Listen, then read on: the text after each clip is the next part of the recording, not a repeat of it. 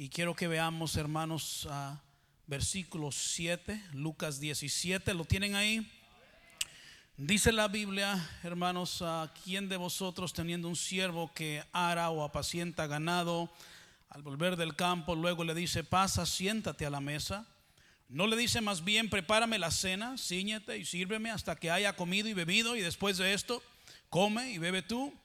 ¿Acaso da gracias al siervo porque hizo lo que se le había mandado? Pienso que no. Así también vosotros, cuando hayáis hecho todo lo que os ha sido ordenado, decid, siervos inútiles somos, pues lo que debíamos hacer, hicimos. Hermanos, para comenzar, tenemos que entender el contexto de la historia. Jesús en el versículo 1 al 4 está hablando o enseñándole a sus discípulos acerca del perdón. Hermanos, uh, Jesús comienza diciéndoles en el versículo 1, léalo conmigo por favor.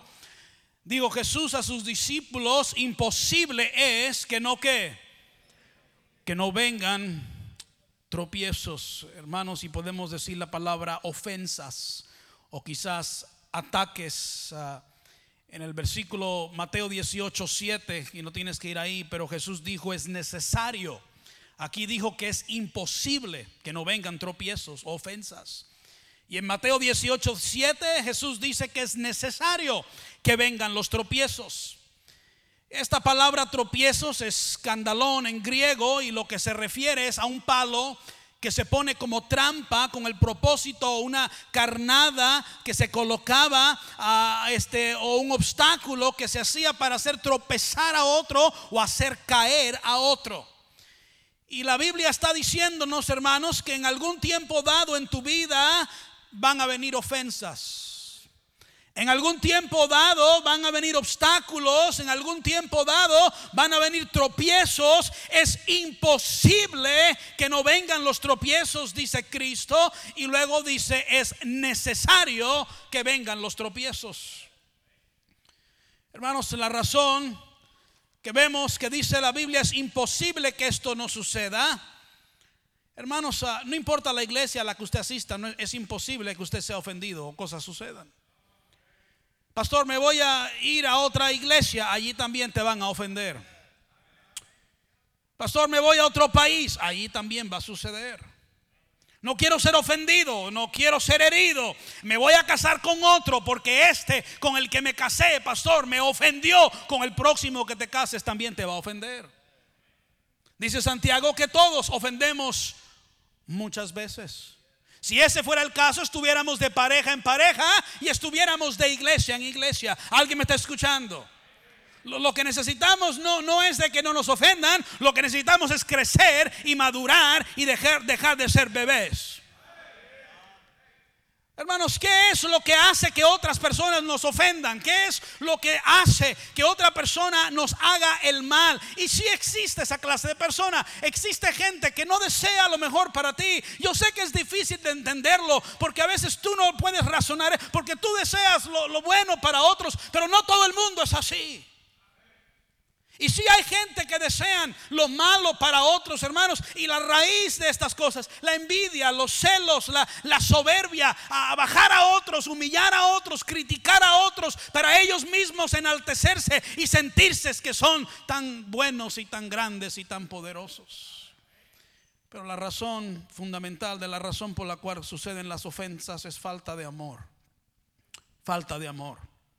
Una persona que ataca a otra y busca el mal para otros hermanos y quiere destruir a otros necesita amor. Dice Romanos 13:10, el amor no hace mal al prójimo. Así que el cumplimiento de la ley es el amor. Dice Primera de Corintios 13:1 que si hablase lenguas humanas y angélicas, esto es una metafórica obviamente, si llegase a ese nivel de poder hablar lenguas angelicales, pero no tengo amor, amor agape, vengo a ser como metal que resuena o címbalo que retiñe, esto es un sonido vacío. Recuerdo a uno eh, ya en Chicago le decíamos, el paisa era del DF y hablaba cantadito. Y siempre decía, puro verbo, puro verbo, puro hablar.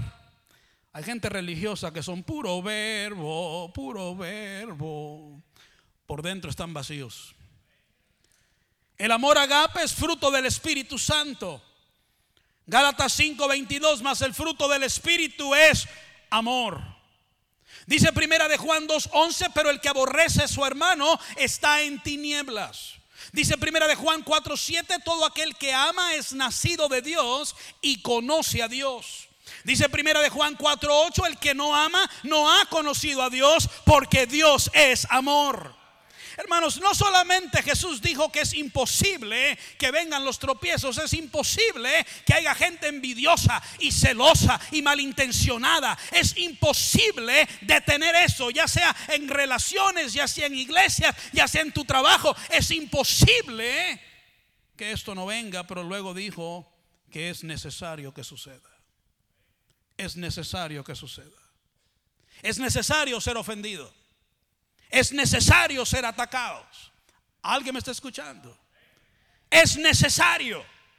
Usted dice, pastor, ¿y por qué es necesario que la gente me ofenda? ¿Por qué es necesario que la gente me ataque? Jesús dijo, es necesario que vengan los tropiezos. ¿Por qué es necesario? Porque si nunca eres ofendido, tienes que escucharme bien en esta mañana. Si nunca eres ofendido, si nunca eres atacado, nunca pudieras perdonar. La clave no está en la ofensa, la clave está en el perdón. Hay tanto cristiano hoy en día tan enfocado en la ofensa que han perdido el propósito de la ofensa. El propósito de la ofensa es que tú aprendas a perdonar. La ofensa es simplemente una oportunidad para yo poder ejercer el perdón. Quiero decirles algo en esta mañana, quiero que me escuchen. Por favor, no entremos entrando ni saliendo. Es unos minutos y se puede sentar y puede escuchar la palabra de Dios en esta mañana. No te estoy pidiendo nada fuera de esto, del otro mundo. El propósito de la ofensa es entender el amor de Dios. El propósito de la ofensa es entender el amor de Dios. El tropiezo es necesario, aquí está, para que el perdón sea necesario, porque el perdonar a otros nos hace entender y comprender el perdón de Dios hacia nosotros. Entiende usted, hermanos, que todo lo creado por Dios es para que usted entienda cuánto Dios le ama a usted. La razón que Dios te dio hijos no es para que se vean como tú y tengan la narizota que tú tienes. La razón que Dios te dio hijos es para que tú entiendas el amor de Dios hacia ti. Y de la manera que tú amas a tus hijos es de la manera que Dios te ama a ti. Y Esvin no puede entender el amor de Dios porque el amor de Dios es tan grande. Esa palabra tan significa que no se puede describir que tenemos que darle hijos a Esvin. Porque si le doy hijos a Esvin y de la manera que usted ama a sus hijos, es de la manera que Dios le ama a usted. Cuando usted trabaja para proveer para esos hijos, cuando usted busca proteger a esos hijos, cuando usted le dice a sus hijos, yo daría mi vida por ti, tanto que te amo, hermanos, entiendes que estás ahora empezando a entender por lo menos un poquito del amor que Dios te tiene hacia ti. ¿Por qué Dios nos dio una pareja? ¿Por qué Dios te dio una esposa? Para que te recordara que tienes que poner los pantalones en el hamper y no en el piso. No. ¿Por qué Dios te dio una esposa? Para que usted entendiera el amor de Dios hacia usted. Hermanos, todo varón y verdadero varón desea proveer por su mujer. Verdadero varón. Algunos que quieren que la mujer provea por ellos. Todo verdadero varón quiere proteger a su mujer. ¿Alguien me está escuchando? Por más chaparrito que esté. Quieren, oh, que digan algo a su esposa, ¿verdad? Dice, no, no, aquí la única que la ofende soy yo. Amén. Hermanos, de la manera que tú amas a tu mujer, Dios te ama a ti. Maridos, amar a vuestras mujeres como Cristo amó a la iglesia y se entregó a sí mismo por ella. Hermanos, Dios nos ha buscado maneras, Dios ha buscado maneras de que podamos entender cuánto Él nos ama a nosotros. Ahora entendiendo esto, hermanos, el propósito de la ofensa es que entendamos cuánto Dios nos ama a nosotros.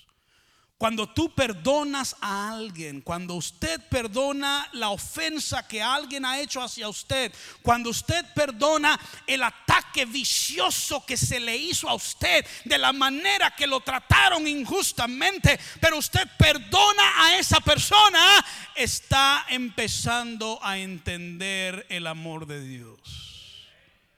Porque lo fundamental y la base del amor de Dios es el perdón de Dios es el perdón de Dios. Quisiera estar en esto tanto tiempo. Pero Jesús dice en Lucas capítulo 17, ah, dice que si pecaren contra ti, hermanos, y hay que perdonarlos. Y luego en Mateo ah, muchas veces, y luego en Mateo 18, 21 al, al 22, Jesús dice a Pedro, perdona 70 veces 7. ¿Cuántas veces dijo? 70 veces 7. ¿Perdona cuántas veces? 70, pastor, me la hizo una vez, me la hizo dos veces, no me la vuelve a hacer tres veces. Perdona 70 veces 7, si hiciéramos la matemática 490 veces. Pero si te entiendes el 70 veces 7, y no quiero entrar en esto por causa de que muchos no van a entender, pero en Daniel capítulo 9, versículo 25, tenemos lo que se llaman las 70 semanas de Israel. Las, 70 semanas de Israel y las 7 son 70 semanas, que son 70 por 7, pero habla de años y estamos hablando de, de, la historia redentiva de Israel. Israel, hermanos, dentro de estas 70 semanas se acerca a Dios, se aleja a Dios. En el libro de jueces ellos se apartaban de Dios y luego regresaban a Dios. Pero siempre que regresaban a Dios, Dios los perdonaba. Estamos en la 69 semana de Israel, estamos en una pausa que es la época de la iglesia, entraremos en lo que se llama la 70 semana de Israel, que es durante la gran tribulación, y esa escatología, no quiero llenarte ahorita, no estamos en un estudio de escatología, pero en la tribulación, en la 70 semana de Israel, el pueblo de Israel se va a dar cuenta que ha rechazado al Mesías, va a abrir los ojos y va a decir, Señor, perdónanos, y una vez más, ¿sabe lo que Dios va a hacer? Los va a volver a perdonar.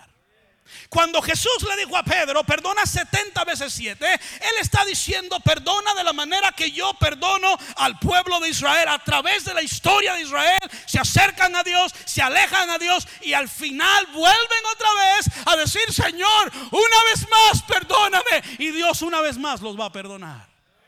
¿Cuánto están entendiendo el amor de Dios? ¿Cuántos están entendiendo el perdón de Dios? Y por eso Jesús le dice a Pedro que perdone 70 veces 7.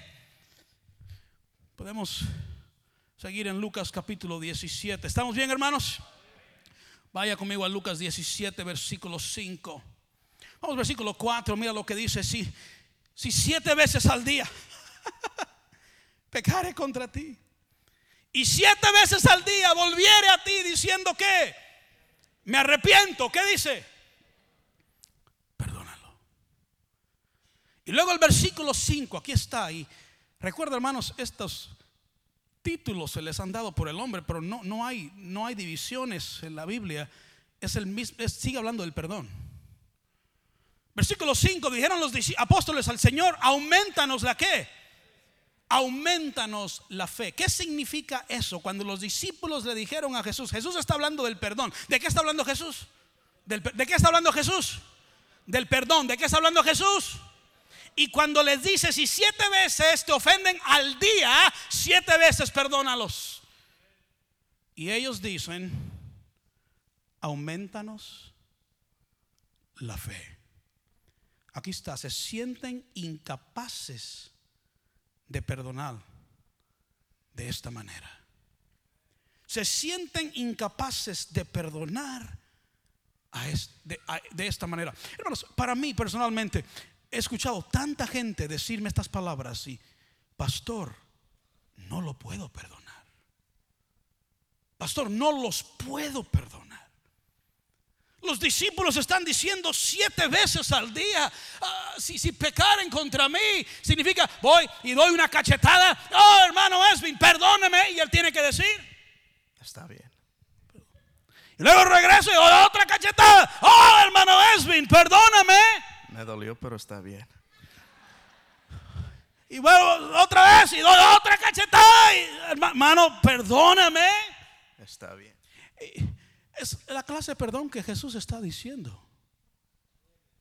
Me la hicieron, pastor, no me la vuelven a hacer. Yo no me dejo, pastor, yo no me dejo conmigo, no. No es lo que la Biblia está enseñando. Y los discípulos dicen, Señor, esto es algo tan difícil, aumentanos. Somos incapaces de perdonar de esa manera. Pero mira lo que dice, siga conmigo leyendo. ¿Estamos bien, hermanos? Versículo 6, mira lo que dice. Entonces el Señor dijo, si tuvieres fe como un grano de mostaza, podríais decir a este sicomoro, oh my soul, desarragaite, léalo y lo que dice ahí, piénsalo. Y plántate en el mal y os obedecería. Solo que Jesús está diciendo a ellos, ellos están diciendo, Señor, yo no puedo perdonar de esa manera. Jesús está diciendo, si tuvieres fe, yo escucho tanta gente, si tuvieres fe como un granito de mostaza, gente que no ha perdonado a nadie. Está diciendo que si tú tienes fe salvadora, un poquito de fe suficiente para salvarte, usted ya tiene todo lo necesario para perdonar. Aquí está. Jesús está diciendo esto. Usted, hermanos, Dios no puede pedir algo a usted que usted no pueda hacer. Jesús le dice, tienes lo necesario para cumplir. Aquí está lo que yo te estoy pidiendo. Tienes lo necesario para cumplir. ¿Cuántos tienen poquita fe? Porque si no tuvieras poquita fe, no eres salvo en esta mañana. ¿Cuántos tienen por lo menos fe salvadora? Si tuvieras por lo menos, dice Jesús, si te lo estoy pidiendo es porque lo puedes hacer. Hermanos, cuando Dios pide algo de ti, Él te da el poder para cumplirlo. Señor, esto se escucha como algo demasiado difícil, casi imposible, no para alguien que ha sido salvo. No para alguien que tiene al Espíritu de Dios morando en él o en ella. Te lo pido porque sé que tienes lo necesario para cumplirlo. Te digo en esta mañana, el cristiano que no perdona no es porque no puede perdonar. El cristiano que no perdona es porque no quiere perdonar. Lo repito, el cristiano que no perdona no es, si eres cristiano, tú puedes perdonar. El cristiano que no perdona no es porque no puede perdonar. El cristiano que no perdona, hay dos cosas, o no eres salvo o no quieres perdonar. Hay solo dos razones por las cuales alguien no puede perdonar. O no eres salvo o simplemente no quieres perdonar. Quiero que sigamos leyendo. ¿Estamos bien esta mañana? Mira lo que dice versículo 7. ¿Quién de vosotros teniendo un qué? Un siervo que ara o apacienta ganados. Al volver de él del campo, luego le dice, pasa, siéntate a la mesa. No le dice más bien, prepárame la cena, ciñete y sírveme hasta que haya comido y bebido. Y después de esto, come tú. ¿Acaso da gracias al siervo porque hizo lo que se le había mandado? Pienso que qué. Así también vosotros cuando hayáis hecho todo lo que os ha sido que decid siervos inútiles somos por pues lo que debíamos hacer que hicimos. Hermanos, aquí está la clave. Tenemos un, hombre que tiene un siervo y el siervo va y hace lo que lo que el amo le dijo que hiciera y cuando regresa, el amo no le dijo gracias. El amo le dice, ahora que acabaste esa tarea, te voy a dar otra tarea y quiero que la vayas a hacer. Y el, el, siervo lo hace y, no le dan gracias. ¿Por qué? Porque está haciendo lo que está supuesto a hacer. Por ejemplo, hermanos, ah, yo esta mañana eh, busqué calcetines para ponerme en, casa, negros, y, y, fui al, a, mi tocador y abrí la, gaveta y saqué calcetines y me los puse y después de ponérmelos me fui a, con mi esposa y caí a sus pies y le dije, mi amor, gracias, gracias, gracias por los calcetines, tú eres la mejor. No, no hice eso. Y si usted lo hizo, usted es un menso por haberlo hecho. Mi esposa hoy se prendió, prendió el carro y se vino a la iglesia y tenía gasolina. Y ella no llegó aquí, me buscó y cayó de rodillas, mi amor, gracias, gracias por poner gasolina al carro. ¿Por qué? Porque esa es mi responsabilidad. ¿Alguien me está escuchando? ¿Cuántos aquí le mandan al hijo a que vaya a limpiar el cuarto? Mi hijo, vaya a limpiar el cuarto, mi hija, vaya a limpiar el cuarto. Y después que lo limpia, gracias, gracias por haberlo limpiado, gracias. No. Le digo, ahora que acabases con el cuarto, vayas a limpiar el baño. ¿Alguien me está escuchando? Ahora, hay cosas extras que hacemos. Por ejemplo, en la, en la, Biblia, en el Antiguo Testamento, están las ofrendas que son obligatorias y están las ofrendas voluntarias. Hay cosas que hacemos no por obligación, pero las hacemos voluntariamente. Por ejemplo, si yo voy, le llevo flores a mi esposa, ¿verdad? Eso es algo voluntario. No es parte de mi obligación. Este anillo que traigo puesto, mi esposa me lo compró. Ella no tenía que hacerlo. Ella lo compró para mi cumpleaños y es simplemente algo que cuando me lo dio, yo le dije, gracias. No tenías que comprarme eso. ¿Alguien me está escuchando? Cuando Dios está hablando acerca de cosas obligatorias y ordenadas y cosas voluntarias, está diciendo, recuerda dentro del contexto, el perdón. Es que el perdón no es voluntario, el perdón es una orden. Dios no te pide si quieres, si puedes. Número uno, si puedes. Y número dos, tienes. ¿Alguien me está escuchando? Dije, número uno, puedes, no me salgas con que no puedes perdonarlo. Y número dos, tienes que perdonarlo porque no es voluntario. Es tu deber como cristiano. Dije, es tu deber como cristiano. Si siete veces al día me la hace, siete veces al día tengo que decirle, te perdono, te perdono. Yo a través de los años he visto padres que no pueden perdonar a sus hijos. Yo he visto hijos que no pueden perdonar a sus padres. ¿Alguien me está escuchando? Pastores que me la hizo, no lo puedo. ¿Eres salvo? ¿Cuántos son salvos aquí? No me salgas con eso de que no puedes perdonarlo. Si puedes perdonarlo. Dije, si puedes perdonarlo. El fruto del Espíritu es amor. Puedes perdonarlo y número dos, tienes que perdonarlo. Es una orden. Ahora, ¿por qué tenemos que perdonar? Quiero cerrar con esto, escúcheme bien. Número uno, tienes que perdonar para ti mismo. Para ti mismo. La gente que no perdona es la gente más amargada que tú vas a conocer en tu vida. Hay algunos que tienen cara que parece copia del libro de lamentaciones. A mí con gente que no ha perdonado no me gusta ni salir a comer. Porque me cae gordos verle la cara. Como que yo se lo hice. ¿Alguien me está escuchando? Como que yo les debo. Un pastor por allá que yo ni conozco la regó y aquí estoy yo pagando. Uno me llamó y me dijo, pastor, me la hicieron a mí y yo no quiero que usted se atreva a hacérmela a mí. Así me dijo. Le dije, hey, hey, hey, ora, ora para comenzar, ¿cómo te llamas tú? ¿Quién eres? Yo no te he hecho nada. Porque alguien que trae coraje y amargura en su corazón no puede tener una buena relación con nadie. Con nadie. Lo que está afectando tu relación con el esposo que tienes ahora es lo que sucedió con el esposo anterior. ¿Alguien me está escuchando? Y ponemos culpa sobre alguien que no tiene culpa porque no hemos podido perdonar. Tu relación con tu esposo está sufriendo, tu relación con tus hijos está sufriendo, tu relación con los hermanos está sufriendo porque no puedes perdonar. No puedes gozar tu vida. Esta vida es para disfrutarla. Esta vida es para disfrutarla. Yo veo gente amargada y me alejo de ellos. Le digo, allá ellos que se la averigüen.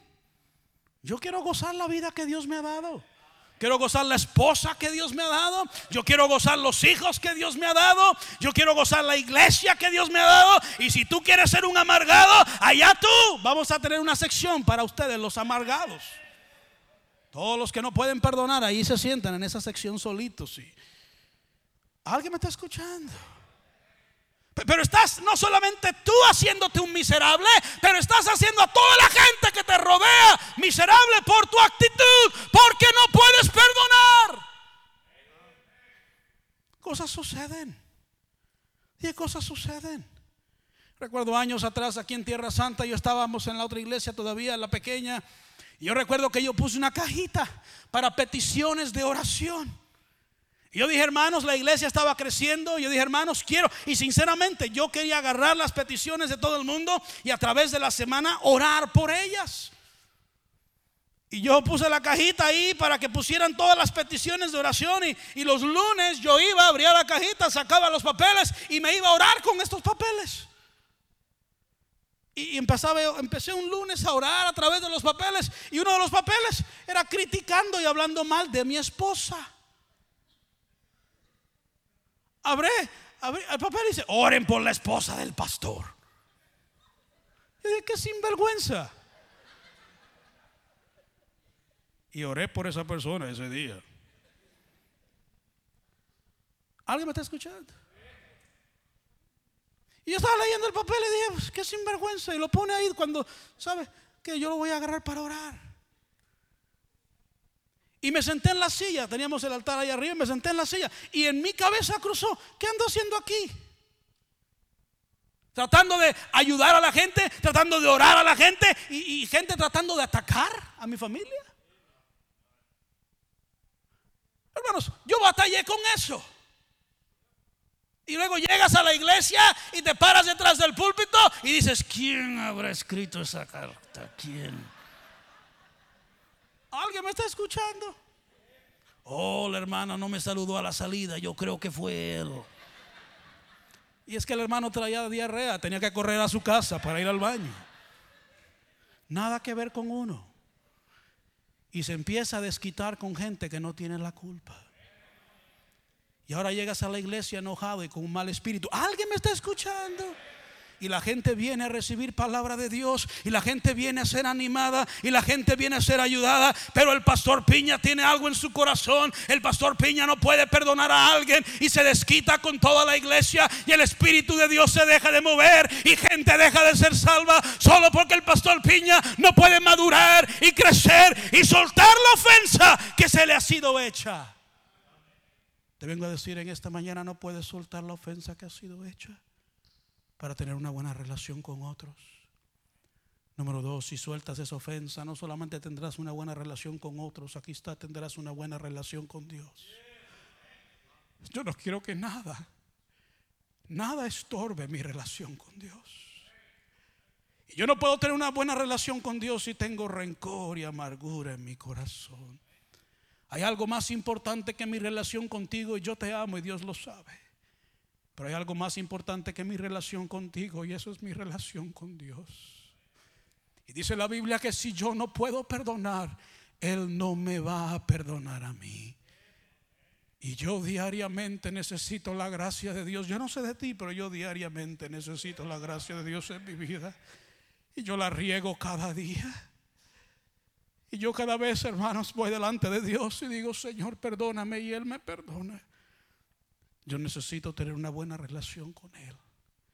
Y yo perdono no solamente para tener una buena relación contigo, con mi esposa, con mis hijos, con otros, pero para tener una buena relación con Dios.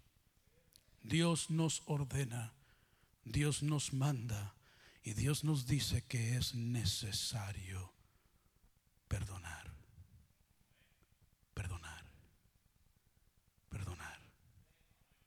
Si eres salvo en esta mañana, no es imposible, puedes perdonar. Puedes perdonar. Puedes venir aquí y decir, Señor, lo perdono. Señor, la perdono. Y salir de aquí nuevo, diferente de esta iglesia. El altar está abierto en esta mañana. No sé quién tú eres, no sé por lo que tú has pasado. No sé quién te ha ofendido, no sé quién te ha atacado, no sé quién te ha hecho el mal a ti. Pero Dios te dice, puedes y tienes que hacerlo. Puedes y tienes que hacerlo.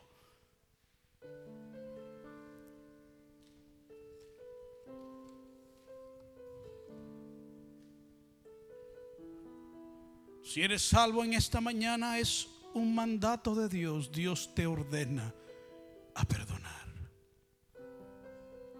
Dios te está diciendo en esta mañana, has perdido muchos años lleno de amargura y coraje.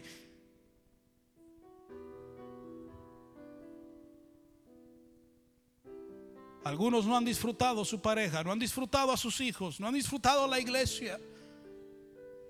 No has disfrutado servir a Dios y venir a la iglesia y regocijarte en la iglesia, porque esa amargura ahí está, pastor, de lo que me hicieron. Van a pagar por lo que hicieron. No, ya Dios pagó. Tú, tú simplemente suéltalo, déjalo ir y perdona en esta mañana. Pero confía en Él, pero confía en ella, yo entiendo. Es difícil, pero no es imposible. No es imposible.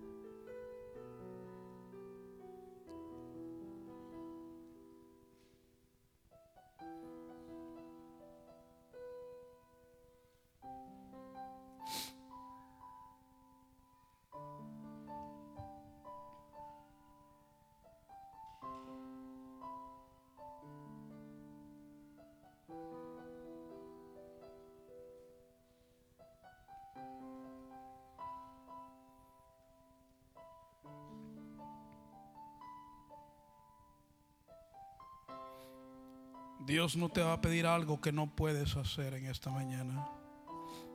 Perdona. Perdona.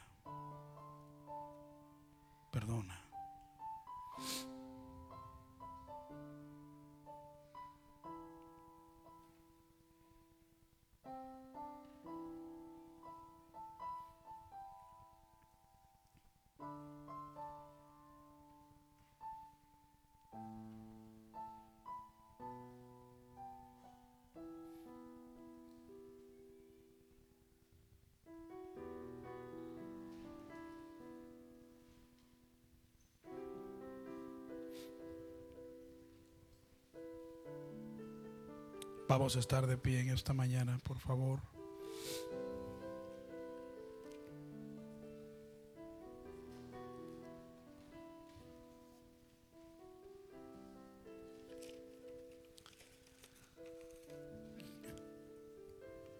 Les pido que estemos en reverencia en estos momentos. Es la parte más importante del servicio.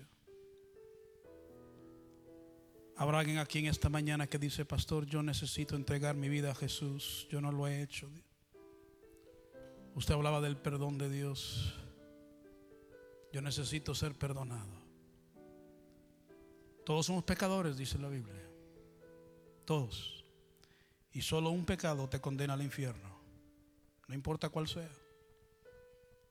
La única manera de ser salvo es a través del perdón de Dios. Y el perdón de Dios viene a través de una persona y esa persona es Cristo. Murió en la cruz, derramó su sangre.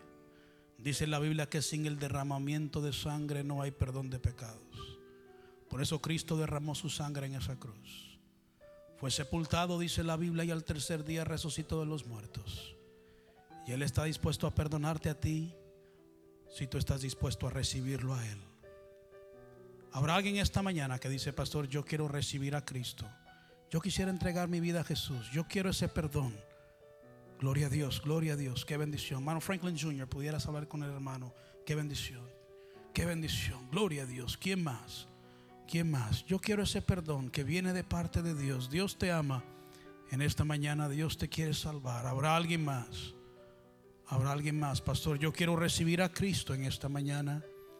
Yo quiero que mis pecados sean perdonados en esta mañana. ¿Habrá alguien más? ¿Habrá alguien más? ¿Habrá alguien más? ¿Quién más? ¿Habrá alguien más? Tus pecados no son perdonados por venir a la iglesia. Tus pecados no son perdonados por cargar una Biblia o por ser bautista o por ser lo que sea. Es una persona. Es Cristo. En ningún otro hay salvación. No hay otro nombre dado a los hombres bajo el cielo en quien podamos ser salvos. Habrá alguien más que dice, pastor, yo quiero ese perdón. Yo quiero recibir a Cristo en esta mañana. Habrá alguien más. Habrá alguien más. ¿A dónde estás en esta mañana? Habrá alguien más. Habrá alguien más. Si entendieras el amor de Dios, si entendieras el deseo que Dios tiene para que tú lo recibas ¿Quién más? ¿Quién más? ¿Quién más? ¿Quién más?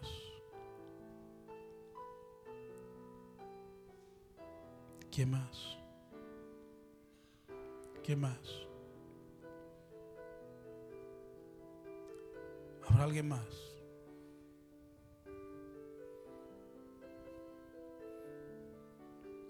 ¿Alguien más?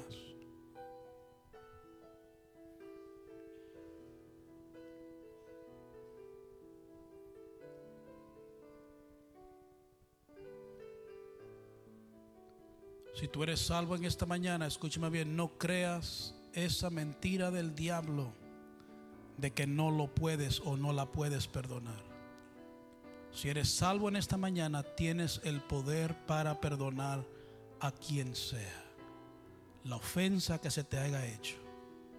Perdona, perdona, perdona, perdona. Mi Señor y mi Dios, vengo delante de ti dándote gracias por este hermoso grupo que está aquí en esta mañana, Señor. Gracias por el perdón que hemos recibido. Pecadores la hemos regado en tantas diferentes maneras. Y tú has sido tan bueno con nosotros. Nos perdonas y alejas nuestros pecados como el oeste del occidente y como los pones a lo más profundo de la mar, Señor. No los recuerdas más. Gracias, Señor, por el perdón que tú me das. Pero te pido en esta mañana que nos ayudes a extender ese mismo perdón a otros hermanos en Cristo, hermanos en la carne, a papás y mamás, a hijos, compañeros de trabajo, personas que nos han hecho mal o nos han ofendido. Ayúdanos a perdonarlos. Te amamos en esta mañana. Bendice a cada uno de mis hermanos, Señor. Pon tu bendición sobre sus vidas, sus hogares, sus matrimonios, sus hijos, Señor. Ayúdanos a salir de este lugar y ser luz en un mundo de tinieblas. Sal que preserva la tierra. Gracias, mi Dios, por el, hermano que pasó aquí adelante para recibir a Cristo, Señor. Bendícelo a él en su nuevo caminar, en su nueva vida, Señor. Dale fuerzas para seguir adelante, Señor. Venimos delante de ti pidiendo esto en el nombre de Cristo Jesús. Amén.